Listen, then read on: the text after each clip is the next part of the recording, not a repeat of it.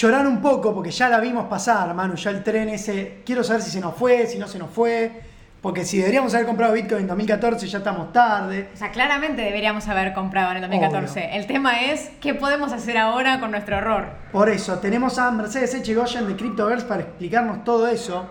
Eh, así que, Mercedes, ¿cómo estás? ¿Nos escuchás bien? Hola, Mer, para. Bien. Ahora sí, ahí te Escuchamos Ahora te escuchamos bien, Mercedes. Bueno, primero quiero que nos cuentes qué ¿Cómo andan? Todo muy bien. Uy, empezó, empezó Luis Miguel. bueno, hablando, hablando del Rey Sol, ¿no? Tal cual. Acá el Red Victor, pero estamos más o menos con, eh, con nuevos reyes. Estamos todos fanatizados por el rey. Bueno, Mer, primero te queríamos preguntar de qué se trata Crypto Girls. Eh, ¿Qué es lo que hacen ustedes todos los días como para darle un poco de difusión al proyecto? Sí, obvio. Bueno, antes que nada agradecerles porque suma un montón realmente que se le dé difusión. En principio surgió como un espacio digital, puntualmente en, la, en Instagram, que es una red social bastante convocada, como todos sabrán, y medio apta para todo público, a los efectos de compartir conocimiento, actividades, herramientas relacionadas a todo lo que tiene que ver con cripto, pero de una forma fácil, o sea, con llegada a un público muy general, porque si no se pasa todo de técnico y la gente se queda como medio sin entender nada. Y bueno, la verdad es que siendo que es una red bastante orgánica, porque es en el tiempo libre que, que tengo yo y unas amigas que obviamente dan una mano con el contenido, lo vamos armando y tratamos de dar una capacitación eh, gratuita todos los meses, introductoria, subimos videos, subimos herramientas, eh, bueno, también advertimos bastante a la gente sobre lo que son las cripto y lo que no son, bastante necesario, porque, porque bueno, vieron que como todo lo nuevo siempre, si no hay como un gran desconocimiento. Empecemos con un diccionario por ahí, un poco APB. Primero, ¿qué es una cripto? Para saber. Bueno, en realidad una criptomoneda es una forma de dinero digital, que obviamente em, englobarla solo en moneda digital sería bastante amplio, porque en realidad algunas monedas digitales, como los videojuegos, ya existían, por ejemplo, pero esto es básicamente una suerte de dinero en Internet que, que toma herramientas de la criptografía y de la tecnología para crear un dinero que básicamente em, es descentralizado, si bien hay monedas, eh, criptomonedas que no son descentralizadas, y cuando yo digo descentralizado significa que no le emite ningún gobierno, ¿sí? Eh, que básicamente está, su valor se va a regir por la oferta y la demanda, que de cierta forma eh, es incorruptible porque por detrás hay una tecnología que es la tecnología blockchain, que es básicamente una gran base de datos distribuida que al ser tan distribuida como es y al todos poder participar, eh, los nodos que forman parte de esta red, hace justamente que sea una tecnología muy fuerte, muy difícil de hackear y muy transparente. El dinero soberano, fiduciario, que siempre fue creado por el control, obviamente, de, los gobiernos. Y, bueno, cualquier ejemplo, podríamos hablar del dólar, que está respaldado en un decreto y ni siquiera es que existen reservas, porque desde 1971, con la presidencia de Nixon, no existen más reservas de oro por detrás de, del dólar, ¿verdad? Eh, Justamente sobre ese punto es que yo te quería preguntar, porque digo, se habla mucho del conflicto geopolítico entre Estados Unidos y China, que el Banco Mundial eh, es el que rige eh, beneficiando al dólar, en qué lugar es que, o sea, cómo mide tu moneda según medio que lo que lo que deciden esos cuatro monos desde, desde un escritorio del Banco Central, del Banco Mundial. Mi duda era el Bitcoin entonces es una moneda descentralizada. Pero por ejemplo, ahora eh, se, está, se está hablando de que el Reino Unido quiere sacar la Bitcoin. Entonces, ¿es descentralizada o hay intereses de países por detrás? No, a ver, el Bitcoin puntualmente sí es una criptomoneda, es un protocolo de código abierto que es descentralizado porque no hay ninguna, ninguna entidad que lo haya emitido ni ningún gobierno. Ahora, si en el caso que vos mencionás, por ejemplo, hay un país que emite su criptomoneda, no es más que emitir una moneda soberana simplemente con más tecnología, porque en definitiva es lo mismo, el que lo respalda es un país. Ahora, si yo saco el en peso, que sé que hay un proyecto, eh, no significa que sea una moneda eh, descentralizada. O, claro, o sea, simplemente es la misma moneda con más tecnología. Entonces, por eso es que cuando analizamos un proyecto como el Bitcoin, que se le llama el oro 2.0, distinto a pensar que un país diga yo emito mi criptomoneda, porque en definitiva el concepto es el mismo. Un país que respalda, después hay que ver con qué, esa digitalización o ese token digital que es una criptomoneda. No todas son descentralizadas. Hay un nivel dentro de lo que son las bitcoins, que son, eh, dentro de lo que son las criptomonedas, que son las stablecoins, que tengo entendido que es como las que... ¿No varían tanto? No, no, no, las que valen un dólar. O sea, como tienen... Sí, en realidad tienen una paridad con otro activo que, bueno, las más conocidas, las stablecoins, que son monedas estables, justamente fijan como su valor paridad con, alguna otro, con algún otro activo, que en este caso, por ejemplo, eh, Tether, que sería USDT, lo fija con dólares, DAI, que es otra stablecoin, eh, también está atado el valor del dólar, pero está respaldado en Ethereum, que Ether, en realidad, que es otro, otra criptomoneda, que también es muy conocida, pues es una tecnología muy importante, eh, pero generalmente las stablecoins buscan atar su valor a otro activo, pero podría ser en soja, por ejemplo, que ahora hay un proyecto argentino muy interesante que se llama AgroToken, que fija el valor de ese stablecoin en toneladas de soja. Uf, ahora le estaría yendo bárbaro, digamos, porque entendemos que la soja está a precio récord. O sea, en algún punto te conviene capaz, si estás arrancando, anclarte a un activo que vos podés ver, que vos podés decir, uh, esto va a crecer, no va a crecer. Es que en realidad es, eso que dicen ustedes, y retomando un poco lo que decís vos de como un conflicto mundial geopolítico, que obviamente daría mucho para hablar, no nos olvidemos que en realidad las cosas que tienen valor son las cosas que no se pueden reproducir porque sí en serie, porque si yo prendo una máquina e imprimo 10 millones de billetes, ese billete en realidad está representando un valor. Se suponía que el dinero soberano o el dinero fiduciario representaba otro valor y antiguamente en la historia del dinero el oro, por ejemplo, como era algo impráctico para movilizar, los bancos lo que hacían era emitirte títulos convertibles en oro. Ahora, desde el momento que no hay más oro, ¿en qué está respaldado ese dinero? Decís vos, bueno, no está respaldado en nada. Bueno, es un poco lo que, lo que pasa, es un papel con un sello que ya no está respaldado en un valor. Entonces, si la gente se quisiera refugiar en un valor, podría pensar en el oro, en la soja, los metales pesados, en cereales.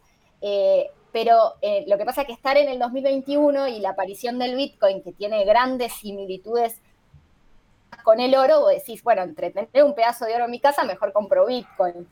claro, Más allá que es otra cosa, te quiero decir. Además, no te, la pueden, no te la pueden chorear tan fácil. Claro, no te la pueden robar. Mercedes, entonces, ponele, yo hoy tengo, soy de los pocos, por ahí, de uno de los pocos beneficiados hoy que tiene capacidad de ahorrar. Entonces, generalmente lo que hace el argentino, ¿qué es? Tiene peso de más, compra dólares. Ponle que no quiero comprar dólares este mes y quiero meterme en el mundo del Bitcoin. Un tipo que sabe de tecnología por ahí como yo, pero nada del cripto. ¿Dónde empiezo? ¿Por dónde me recomendás que arranque? Bueno, primero algunas cosas que están buenas para también la gente que está escuchando y que está piola lo que decís. Obviamente el argentino promedio quizás compra dólares porque se entiende que el dólar se devalúa menos que el peso, pero solamente eso, porque el dólar, yo siempre digo lo mismo, también se devalúa inclusive bastante, porque con la gran impresión que hubo se devalúa bastante. Obviamente mucho menos en relación al peso si lo vemos. Eh, pero también la gente podría haber ahorrado, eh, obviamente esto es una falta de, y una, una, falta en general y que es normal de educación financiera, porque no todo el mundo tiene el tiempo ni las ganas de aprender de esto y es perfectamente válido porque sabemos que las situaciones en los países a veces no permiten que uno se pueda detener a estudiar todos estos temas. Pero para comprar criptos, no varía mucho de pensar en ir a comprar dólares. Cuando yo voy a comprar dólares, voy a un banco o voy a una casa de cambio, por ejemplo, y lo que hago es transaccionar una moneda local por, por ejemplo, un dólar que sería una divisa. Esto es un poco lo mismo, pero como las criptomonedas no existen tangiblemente, se hace todo por medio de Internet. Uno va a una casa de cambio en Internet que por ejemplo, en Argentina hay muchas que, podemos mencionar, como Ripio, CryptoMarket, Satoshi Tango, Bitex, Buenbit, o sea, son como si fueran bancos de criptomonedas, donde yo voy a fondear con estos pesos, o sea, voy a hacer, crearme una cuenta, un usuario, validarlo con todo lo que son los datos que te piden, que, utilizan un sistema de inteligencia artificial para validar eh, el usuario. Como eh, Mercado para perdón, que te pide la cara, la huella digital, algo para que sepan que existís. Exacto, porque es lo que se llama el Know Your Customer, que, tiene que ver con, justamente conocer ese cliente y cumplir con las normativas que tienen que ver con la UIF, el Banco Central, etcétera. y son fintech, o sea, son empresas fintech que lo que hacen es proveer servicios más relacionados a, esto de la tecnología y las finanzas. Y uno lo que hace una vez que tiene su cuenta es fondearla con, en este caso en Argentina, con pesos, que sería nuestra moneda de curso legal, eh, y comprar las criptos que quiera. Obviamente, eh, vos decís, bueno, pero si un Bitcoin sale de 56 mil dólares ahora, 67 mil dólares, no estaría como, no me estarían como sobrando a fin de mes 67 mil dólares, no sé. No. Ojalá. Ojalá que sí, Ojalá que sí, pero no, como que no es la media, entonces, pero no hay problema porque las criptomonedas, justamente por su tecnología, se pueden comprar fragmentos. Entonces vos tenés 10 mil pesos y compras 0.000 tanto de Bitcoin o de Ether o de la moneda que compres. Y lo que tienen las criptomonedas, que justamente eh, tienen toda esta tecnología y esta criptografía por detrás, es que la gran diferencia que tienen las criptomonedas con otra cosa en Internet es que en Internet casi todo lo que conocemos son copias. O sea, yo te mando un mail, yo tengo la copia. Te saco una foto del Facebook, vos tenés la copia. Cuando yo tomo esa criptomoneda, esa criptomoneda no existe más en esa casa de cambio que me la vendió y existe en mi billetera o en mis registros. Es como el caso de la única cosa que en Internet eh, poseída, es como un bien casi patrimonial, porque de cierta forma yo lo puedo tener eh, y no lo tiene el otro al mismo tiempo. Recién hablábamos un poco de los. Lo que se generó, perdón, ¿no? Eh, que esto después generó lo que es hoy la tecnología NFT con comprar ah, piezas hoy eh, auténticas en internet de esta pieza digital artística es mía y no tiene otra copia, ¿no? Que es lo que dio lugar más a eso, ¿no? Sí, los tokens no fungibles. Justo hoy estuve viendo una página que vendían uno que estaba buenísimo. A ver, es un mercado súper psicodélico, pero no nos olvidemos que el arte en general siempre tuvo su psicodelia, porque hay gente que ha comprado una banana pegada en una pared y, quizás vos decís, ¿qué valor tiene eso? Pero en este caso los NFT em, también serían un ejemplo de algo que yo lo compro y no lo tengo, o sea, no está más en esa vidriera en realidad de tokens y está en mi poder. Estamos hablando un poco de las bitcoins, del, del poder que tienen las bitcoins y yo la pregunta que te quería hacer, vos estabas hablando recién de los, de los bancos estos virtuales donde la gente puede empezar a operar, uno que nunca operó puede arrancar ahí. Te quería preguntar, escuchaba hablar mucho de Binance, de los exchange. ¿Esos son los famosos bancos? O sea, estamos hablando de lo mismo uno tiene más de una opción de obtener criptomonedas. Una opción sería por medio de la minería, por ejemplo, o del protocolo que utilice la, criptomoneda, que es algo súper complejo, por eso hablamos de esto, que es más como para el minorista ahorrista, eh, o comprarla directamente a alguien que venda la criptomoneda, que esto sería un poco el peer-to-peer, que es el core de las criptomonedas. Eh, por ejemplo, yo, eh, Juani tiene para vender 10 mil pesos de Bitcoin, me los vende a mí, me los transfiere a mi cuenta y yo le doy la plata, eso sería peer-to-peer. Y estas exchange, por ejemplo, Binance es una exchange muy conocida, es de las más grandes, eh, realmente es una, es, una empresa Binance, ¿sí? O sea que básicamente tiene, es una empresa centralizada que tiene el control también de nuestras llaves privadas, esto es importante mencionar porque uno eh, puede guardar las criptomonedas en billeteras descentralizadas o centralizadas. Eh, esto sería un ejemplo simple, guardar la plata en un banco o guardarla en una caja fuerte propia en la casa de uno. Binance y otras plataformas también como que te facilitan porque tienen básicamente, siempre tienen solvencia, siempre que quieras comprar vas a poder comprar, vas a poder vender, tiene otra, muchas criptos en las cuales vos podés intercambiar, o sea, o tradear monedas. Eh, pero bueno, en Argentina las que yo mencioné serían como, como plataformas más sencillas porque Binance para un nivel usuario inicial puede ser un poco más complejo. Además que obviamente al ser una empresa extranjera, em, nosotros no podemos transferirle directamente dinero a Binance, sino que tenemos que utilizar una herramienta que tiene Binance, que es el mercado entre particulares. Eh, por eso es que Binance está súper buena, yo la uso muchísimo, pero para un nivel usuario inicial iría por algo más sencillo como estas plataformas locales que les mencioné, que hay varias opciones. Siguiendo, Mercedes, una pregunta que nos está preguntando un oyente, acá Bon Chalor nos pregunta, entre varias, porque nos hizo como un listado, ¿Cómo pasás vos de la cripto a la billetera física? ¿Cómo haces vos para. Para sacarla. Para... Yo tengo la misma duda, digo. yo todo lo que es digital lo entiendo. ¿Cómo, cómo, Ajá, para el dinero. Con esa, o sea, ¿cómo me puedo comprar algo en el súper? Claro, sí, no sé si en el súper, pero por ahí decir, che, ahora quiero vender, ¿cómo lo paso a mi cuenta de banco? Bueno, a ver, en realidad sí se puede, inclusive yo, yo asesoro a una empresa que ya vendió eh, una propiedad solo con Ether, o sea que en realidad se pueden transaccionar cosas sin problema. Yo hace bastante tiempo que recibo criptos como forma de pago. Obviamente hay criptos que son eh, como más, más amables en cuanto a costo de red, pero básicamente esto funciona de esta forma para el oyente.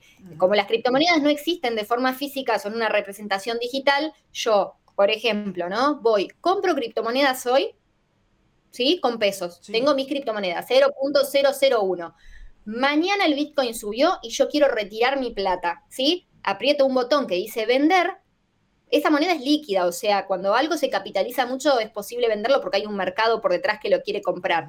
Se vende a cambio de pesos, se acreditan pesos en esa cuenta y uno pide el retiro de esa plata a su cuenta. Claro, clarísimo. Y de ahí vos la sacás, si la tenés en cuenta de banco, vas a un cajero, tú sacás la plata en efectivo. y si lo, hicieras, si lo hicieras entre pares, por ejemplo, no sé, yo te compro algo que vos estás vendiendo, nos estás vendiendo, por decirte, una computadora, te pregunto, che, ¿aceptás criptomonedas? Y nos ponemos de acuerdo en qué criptomoneda querés vos, yo te mando las criptomonedas y vos me vas a entregar esa cosa, o, bueno, si fuera un intercambio de plata, lo mismo. Ahora, eh, hay una fiebre Bitcoin, criptomoneda en la Argentina. Y leí que ya hay dos millones de cuentas para operar criptoactivos entre el mercado argentino. Sí. Ahora, el Bitcoin también es limitado, como que no es que se imprime eternamente. ¿Cómo funciona esto de que, bueno, somos cada vez más, el Bitcoin es limitado, como que, ¿cómo se pueden crear más Bitcoins? ¿O no es imposible que eso suceda? No, lo que pasa es que en el caso puntual del Bitcoin, mira, justo yo tengo el paper por acá porque siempre lo tengo que repasar, porque técnicamente es muy amplio. O sea, el Bitcoin es un recurso escaso, o sea, la programación permite la existencia y creación de 21 millones de Bitcoins, de los cuales ya hay creados aproximadamente 19 millones y algunos de esos millones están perdidos porque la gente ha perdido eh, su clave privada para ingresar a su cuenta, que sería como perder la rueda de la caja fuerte y que te quedan en internet y nunca más los puedes tocar. No hay manera de recuperarlo. Ya perdés las claves privadas, no. Por eso te digo que las exchange, como en el caso de Binance, te hacen el favor de decir, no te preocupes, si vos perdés la clave, yo te la doy porque la tengo yo. Pero bueno, vos depositas la confianza en ese banco, que es lo mismo que pasa a los bancos, o sea, entran a robar al banco, te roban tu plata y bueno, vos entendés que el banco te va a responder de alguna forma o no. Eh, pero con respecto a los bitcoins, no nos olvidemos que como todo recurso escaso, ¿qué es lo que hace cuando hay poco? Sube su valor, por eso el bitcoin en el 2010 salía, no sé, centavos de dólar y hoy sale hasta la semana pasada, un poco menos, salía 67 mil dólares. ¿Por qué? Y porque lo que hay poco y no se puede volver a crear, sube su valor, y este es el caso del oro nuevamente. El oro no lo creó nadie, o sea, el oro es el, dinero de Dios, como le dicen por ahí. Entonces, el oro sube su valor porque se, entiende que no hay más oro del que, del que existe porque, porque está en la tierra. Eh, lo demás sería una falsificación. Siendo que el Bitcoin ya vale fortunas estoy arrancando, ¿me conviene ir al Bitcoin o ir a un altcoin? Me contó mi hermano que son como otras criptomonedas. Eh, alt, alternativo. Coin, claro, criptomonedas alternativas porque el Bitcoin ya está muy arriba. A ver, a mí en plano, objetivamente me parece que el Bitcoin siempre está barato. O sea, eso es algo para mencionar. Eh, porque la verdad es que estos precios a mí me parecen anecdóticos. Si uno entiende el core de Bitcoin, realmente, eh, a ver, yo tengo una amiga que el año pasado me dijo, no, ya está 19 mil dólares, no voy a comprar porque está muy caro. Pero ¿en qué estaba basado el análisis? O sea, si uno entendía que el Bitcoin era un recurso escaso, o sea, porque siempre va a seguir subiendo. Mi recomendación es, a ver, a mí no, no es que me guste dar recomendaciones genéricas, pero para mí no es tarde para tener Bitcoin. Y sí, obviamente, el mercado de las altcoins, como en el caso, por ejemplo, de, Ether, que es la blockchain de Ethereum, o EIDA, Cardano, o sea, hay varios ejemplos de, altcoins. Eh, obviamente hay proyectos muy prometedores que no son lo mismo que Bitcoin, porque Bitcoin para mí va a quedar un poco como el oro y después todo el sistema financiero nuevo atrás con estas altcoins, pero hay que entender un poco más cuál proyecto hay por detrás, eh, hay que estar, entender un poco más, porque esto es como todo, es como decir, che, no voy a comprar más acciones de Apple porque Apple ya es una empresa muy grande. Bueno, pero tenés que entender un poco qué vas a comprar, qué startup vas a comprar, por qué, cuál es tu plazo de inversión y, cuál es tu, también tu, tu, nivel de riesgo y un montón de cosas. Pero en el caso de, Ether, por ejemplo, que a mí me pareció, va, siempre me pareció un proyecto espectacular, el año pasado, en marzo, un Ether salía a 133 dólares y hoy sale 2.100, salió 2.500 hace mm, unos días dólares. Entonces, el que se compró 1.000 dólares de Ether el año pasado, bueno, ¿cuánto tiene este año? Em, porque son proyectos que realmente tienen un gran potencial, pero lo que hay que entender es, yo entiendo el proyecto que estoy comprando o no. Porque te voy a dar un ejemplo. Si uno dice voy a comprar DAI y el DAI siempre está atado al valor del dólar, o sea, es una cripto, pero está siempre atado al valor del dólar, o sea que no vas a. ancla el dólar en ese caso. Claro, o sea, siempre va a estar paridad con el dólar. O sea, vos vas a, si el dólar, o sea, si el peso se devalúa, porque no es que el dólar sube, o sea, el peso se devalúa más, vos vas a haber ganado al momento de que vos canjees esa moneda porque se mantuvo el valor por sobre tu moneda local lo que tiene el Bitcoin, que, que sube tanto y que es así como tan obscena sus subidas y sus bajadas, tiene demanda y segundo porque es escaso. Entonces, como todo lo escaso, todo el mundo lo quiere. Recién por primera vez mencionaste bitcoins y bajadas. En el 2018 hubo una caída fuerte del bitcoin. ¿Vos proyectás alguna de esas cerquitas? Sí, sí, bastante feo fue, sobre todo en el 2017. Em, a ver, em, esta semana a mí, me da, a mí me da risa porque yo bueno, tengo varios clientes que asesoro, pero hay algunos que empezaron hace poco y dicen, no, porque el desplome. Y esto no es un desplome para nada. O sea, nosotros nos miramos y decimos, buenísimo que bajó, vamos a comprar. Eh, pero esto es, eh, a ver, el que te dice que anticipa ciertos movimientos, es, muy difícil pegarle, porque como es algo que se rige por oferta y demanda, mañana dice China, está prohibida las exchange, como bueno, lo ha mantenido durante mucho tiempo, y esto repercute en todo lo que es eh, el mercado en general, hay miedo, hay mucha manipulación a veces de empresas que compran mucho, mucho, mucho, o venden, que son las ballenas, que, se le llaman ballenas en los mercados, y la manipulación hace que el, el comprador ahorrista pequeño, retail, tenga miedo cuando vos vendés, viene otro como yo y te compra barato. O sea, yo te voy a comprar poco, te quiero decir, porque no me sobran 10 millones de dólares. Pero las empresas que, esperan que la gente venda con miedo, compran barato. Entonces, esas bajadas en realidad son normales en el ciclo del Bitcoin, cuando nosotros lo vemos en lo que es el análisis de gráficos. Por ahí también los medios hacen una ayuda para que la gente le un poco de miedo y no compre, y los dueños de los medios sean los que se compran todo, no sé, teoría conspirativa. Para, mí, de los medios se está potenciando bastante la compra de Bitcoin. O sea, yo creo, Últimamente sí, pero en un momento se hablaba de una burbuja, de, que iba a explotar en algún momento. Sí. Bueno, igual, a ver, eh, hay dos cosas. Primero que con todo lo que son los avances en general de la humanidad, perdón que se escucha capaz un perro que ladra, pero no, no tenía ah, los auriculares. yo pensé, que era acá todo el tiempo. sí, se ve que el del vecino. Eh, primero dos cosas. Los detractores siempre existieron, porque cuando se inventaron los autos, que los primeros autos eran eléctricos, yo me enteré hace poco, la gente decía que los autos eran ridículos, que nunca iban a andar, que se caían en las rutas. Claro, porque no existían las rutas, no existían las gasolineras, entonces era ridículo pensarlo. Después, a ver, los autos al día de hoy, que yo sepa existen, aunque a veces uno querría que existan menos, pero existen. Eh, entonces los detractores siempre están. Y después otra cosa, que en Argentina, que es un país donde hay muy pocas opciones para mantener valor, porque bueno, obviamente no hay como una libertad para que uno vaya y compre. A ver, mencionas que el gobierno no te deja comprar dólares y te miran, primero porque no necesitan comprar dólares, porque no necesitan mantener valor. Y después porque la gente, no te andan diciendo qué es lo que vos tenés que hacer y lo que no, ¿sí? Eh, entonces en Argentina hay tan pocas opciones y la gente realmente tiene tan pocas posibilidades de conservar valor y no te olvides que la gente no, es normal, o sea, e, la genérica no puede comprar propiedades, estaño, toneladas de soja, lingotes de oro, porque estamos hablando de gente que va a trabajar y que está tratando de que los pocos pesos que puede cobrar los pueda sostener en el tiempo. Y el que compró un Ether el año pasado a ciento y pico de dólares, hoy capaz tiene 2.500 dólares. Y eso es un montón. No pasa todo el tiempo, no pasa en todas las cripto, pero te quiero decir, por eso es que los países menos desarrollados es donde más se ven estas tendencias de, de incorporar rápidamente estas alternativas. Mercedes, tengo dos preguntas que medio quedan de la mano. Eh, porque primero hablaste del proyecto, ¿no? Y que ves como por ahí el Bitcoin en un futuro como algo atado al peso. Y yo te iba a preguntar por las, eh, por ahí las consecuencias ambientales que estuve leyendo en algunos lugares que dicen Y el gasto de energía para el Bitcoin, medio que por ahí puede generar un impacto ambiental que hoy no está considerado en las monedas locales o en una moneda de, de billete por ahí. Y por ahí se ata también con la pregunta que nos hizo Tuki Frame Chicken en los comentarios, que es si rinde minar Bitcoin. Por ahí no sé si las dos tienen relación. Te hago esa sí, tienen, tienen relación. Bueno, a ver, primero y principal, no todas las criptomonedas se minan, porque el proceso de la minería, que es el proceso del proof of work o prueba de trabajo, en efecto es básicamente una una fuerza de trabajo muy sofisticada con equipos de hardware que realmente son muy costosos y sobre todo es muy costosa la energía.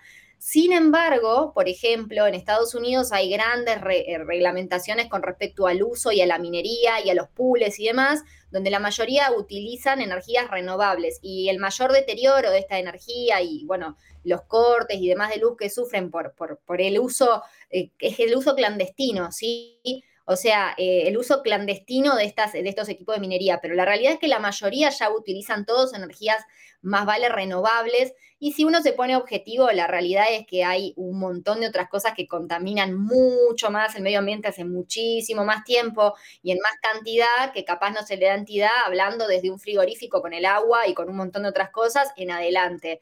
Entonces, eh, la realidad es que la mayoría de las criptomonedas, sobre todo las blockchains de tercera generación, porque hay como generaciones, el Bitcoin es la primera y utiliza lo que sería el proof of work o su prueba de trabajo, pero las demás ya no. Inclusive Ethereum está transaccionando a lo que sería la proof of stake, que es básicamente otra forma de generar las criptomonedas, que obviamente sería mucho más sustentable con, el medio ambiente porque no utilizaría la minería y todo este gasto energético tan macro. Entonces, eso es algo que está...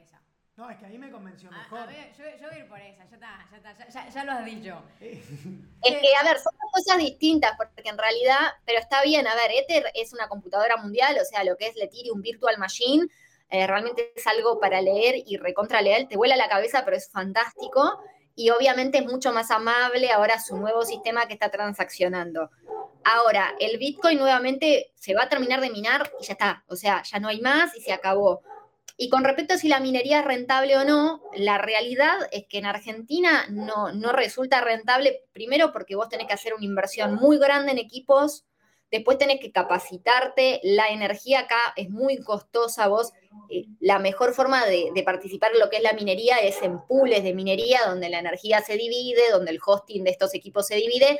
Entonces, eh, la verdad es como que vos me digas, che, me conviene comprarme una cosechadora para cosechar un patio y que me. Y la verdad es que no. O sea, yo te recomiendo que mejor hagas otra cosa porque no va a ser sostenible. Capaz en otros países sí, sí, o sea, en otros países capaz es más rentable. Empecé invirtiendo, digamos. claro, bueno, tranca. Ya está. creo, que te, creo, que te, quemamos el cerebro, te hicimos un millón de preguntas. Yo creo que. No, no, pero está bien. Es más, yo me quedaría hasta mañana por sí, yo, yo, abriría en este mismísimo momento una página y le diría. Eh, a ver dónde, dónde toco. ¿Dónde pondrías esta plata si fuese una persona X? Sí, pero, pero para. No, a ver. Sí. Para, para cerrar la pregunta, en realidad, no estamos tarde todavía para, para, para, subirnos al barco. No, no, no, para mí no, no estamos tarde. Obviamente, a ver, la medida de que uno más sabe, más se capacita y demás, capaz pueda, depende de lo que vos quieras. Una cosa es que vos quieras apostar al Bitcoin y entender toda su tecnología y otra cosa es que vos quieras ganar plata. Son dos cosas completamente distintas. Puede que una te conduzca a la otra indudablemente, pero la realidad es que, que hay muchas opciones, yo creo que no es tarde a ver, ustedes tienen una certeza qué es lo que pasa con el peso y qué es lo que va a seguir pasando. O sea, eso es una certeza. Si vos ya tenés una certeza, lo otro una duda, y matemáticamente, o sea, las ecuaciones te las respondo así. Eh, Entonces, y rinde estar no solamente porque hay algo que, veo que mis amigos por ahí que sí compran, para ahí están todo el día pendientes de cómo le está yendo a Doge, cómo le está yendo a. Sí, mi hermano está en la mañana a ver cómo están mis criptos. Están todo el tiempo. ¿Eso lo recomendás? Digo, porque cuanta más información mejor o sobre información también puede perjudicar. Y a ver, todo depende de qué tipo de inversor es uno. Yo opero varios mercados hace años, o sea, la verdad es que yo no entro a ver mis acciones todo el tiempo. Eh, la verdad es que yo he hecho trading en muchos mercados y, la verdad, y no me es sustentable con mi vida. O sea, yo quiero, quiero trabajar, quiero investigar, entonces yo no puedo estar pegada en la computadora así, menos la gente que capaz cumple un horario, tiene que cuidar chicos. Entonces yo creo que cada uno tiene que analizar su vida y qué es lo que quiere lograr con sus ahorros. O sea, una cosa es mantener valor, ahorrar y otra cosa es estar pegado hacia la computadora, aprender a hacer trading, staking, o sea, todo lo que se puede. No es que no se pueda, pero yo creo que cada uno tiene que buscar qué es más sustentable con lo que está buscando hacer. ¿Cuál es tu objetivo con esto? Eh, porque ese es el, final del día, es lo que importa. Me pareció tan... Eh, Ahí creo que se cortó. Para todo público, eh, un tema tan difícil como, como lo financiero. Así que invitación para todos los que estén del otro lado. Sí, arroba CryptoGirls, ¿no, Mercedes? Arroba CryptoGirls Argentina. Ese ahí está la, la, clave del éxito. A ver, ¿nos escuchás ahora? Ahora sí, ahora sí. Estábamos diciendo entonces que para, para seguirlas, para seguirte a vos y a tu consultora, es arroba Argentina en Instagram, alguna otra red social, alguna página donde te puede contactar la gente. A ver, en realidad, eh, ahí en CryptoGirls es como el espacio donde nosotros brindamos toda la comunicación y demás. Después mi consultora, que, porque en realidad yo soy abogada y me especializo en propiedad intelectual, por eso trabajo tanto con la parte tech y, bueno, les, también me especialicé en blockchain. Después también está mi otra, mi consultora de propiedad intelectual y capacitaciones, que acá se las anoto, que es G Business. Pero se pueden contactar, mandar mensaje privado, eh, nos pueden mandar audio. La verdad es que a veces tenemos algunos días de delay, pero contestamos. Y aparte ahora, la semana que viene, seguro demos un taller gratuito y les decimos dónde están todas las herramientas y el que se quiera animar se anima. Eh, y bueno, nada, está bueno porque yo creo que es muy importante subirse a, esta, a este tren, sobre todo nosotros que estamos como por la compu, ¿no? Obviamente más y cada vez más. Digo, después de la pandemia cada vez más. A mí lo que me gusta de las criptomonedas es que la gente te quiere llevar, como que es como un crecimiento colectivo, no es que se, se lo guardan. Es como no, están. hay eh, muchos No, igual ojo. Para, ojo, está tirando, ¿eh? Igual ojo. Una cosa que sí quiero mencionar para que tengan presente, porque a ver, yo este. Este mundo lo, lo, he, lo he conocido también a prueba y error, porque cuando uno investiga tiene que investigar todo. Y aparte soy miembro del ONG de Bitcoin, entonces uno ve varias cosas del aprendizaje. Hay muchas cosas que no son las criptomonedas. Hay mucha empresa piramidal, hay mucha estafa, estafa en Internet. Eh, la realidad es mucho... Sí, y a ver, aparte la realidad es que casi todas lamentablemente tienen el mismo final. A mí no me gusta hablar mal de ni de las em, no lo haría porque aparte hago propiedad intelectual y nunca hablaría mal de empresas y de cosas.